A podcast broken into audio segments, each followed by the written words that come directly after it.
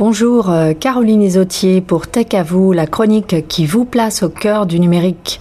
Aujourd'hui, nous allons parler de la politique euh, par rapport à l'usage des téléphones cellulaires dans les écoles de Toronto. En effet, euh, c'est un sujet qui peut porter à controverse puisque ces outils que les jeunes utilisent à longueur de, de temps peuvent avoir un impact sur leur concentration en cours. Nous allons voir que euh, les conseils scolaires ont des politiques euh, qui leur permettent euh, d'apporter leur téléphone cellulaire à l'école et qui supposent que les élèves ne les utilisent pas à titre ludique en salle de classe. Cela suppose donc que les enseignantes et enseignants fassent respecter ce principe. Donc c'est le cas du Toronto School Board, hein, du conseil scolaire anglophone, qui, euh, il faut le savoir quand même, en 2007, à la sortie quasiment de l'iPhone, avait interdit ses cellulaires, mais qui est revenu dessus en 2011. Et euh, c'est le cas du Conseil scolaire Viamonde, donc francophone euh, public, et du Conseil scolaire catholique Mon Avenir, qui est le Conseil francophone catholique.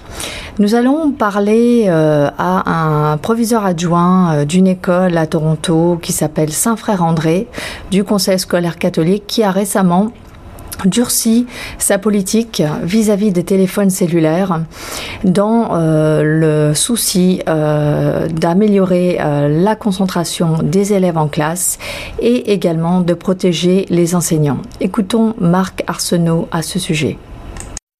premier, c'est protéger les, droits de nos enseignants. C'est devenu un peu euh, la mode de filmer non seulement ses amis, mais euh, ça arrive de temps en temps que les jeunes vont filmer les enseignants et de temps en temps, euh, ce que les jeunes filment est mis hors contexte et ça devient un peu c'est un manque de respect pour l'enseignant qui travaille très fort en salle de classe. Alors, j'aimerais bien que ceci arrête. Euh, la deuxième chose, c'est euh, l'an passé, on a commencé à confisquer les téléphones en salle de classe. Je me suis rendu compte que quand les téléphones se ramassaient sur mon bureau, euh, les téléphones sonnaient sans cesse. Et ils étaient en train de recevoir, c'est-à-dire le téléphone que j'ai confisqué, euh, le jeune recevait des textes de ses amis qui, eux, étaient dans les salles de classe, euh, soit en maths ou en français, qui lançaient des messages. Alors j'ai vite vu que les jeunes, même s'ils n'avaient pas le droit d'avoir les téléphones, ils se cachaient, ils cachaient sur leur bureau leur téléphone et ils se lançaient des messages, ce qui veut dire qu'ils ne se concentraient pas beaucoup sur la tâche ou en salle de classe. Donc ça, ça vous a vraiment euh, confirmé dans l'idée que, bon, malgré euh, leurs souhaits et leurs habitudes qui sont d'avoir ces téléphones dans leurs mains tout le temps, dans l'intérêt de, de, la pédagogie euh, et des enseignants, en effet, protéger la vie privée quelque part des enseignants, qu'il fallait agir. Oui, il y a même une troisième, une troisième chose aussi, je viens de me rappeler aussi l'aspect sécurité avec les élèves. On s'est rendu compte que les jeunes qui se sentaient pas très bien, mal au ventre, mal à la tête, décidaient de lancer un texte à la maison au lieu euh, de demander à l'enseignant pour aller au bureau, euh, pour communiquer avec les parents. Écoute, je suis content qu'on communique très bien, mais je pense que c'est important que la direction, moi-même, dans, dans ce cas-ci, j'ai la chance de, de voir, de parler avec le jeune et moi-même évaluer si euh, le jeune a vraiment besoin d'aide ou de traitement médical plus sérieux.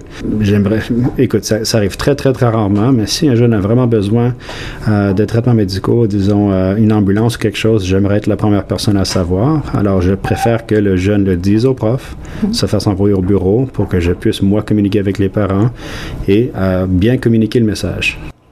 En effet, euh, ce que dit Marc Arsenault fait ressortir euh, la responsabilité de l'établissement et de son proviseur et proviseur adjoint vis-à-vis des élèves. Et si les élèves utilisent leur euh, cellulaire comme ils le font à l'extérieur de l'école, ben, quelque part, ils empêchent les responsables de l'école d'assurer leur sécurité.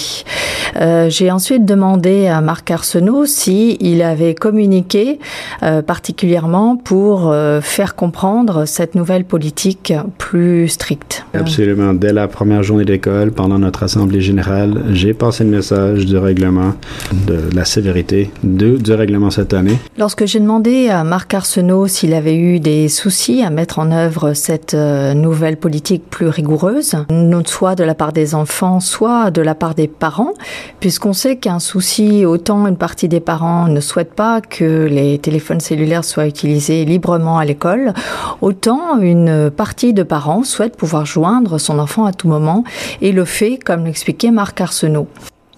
Il m'a répondu qu'il n'y avait pas eu de difficulté de mise en œuvre de cette nouvelle politique à ce jour.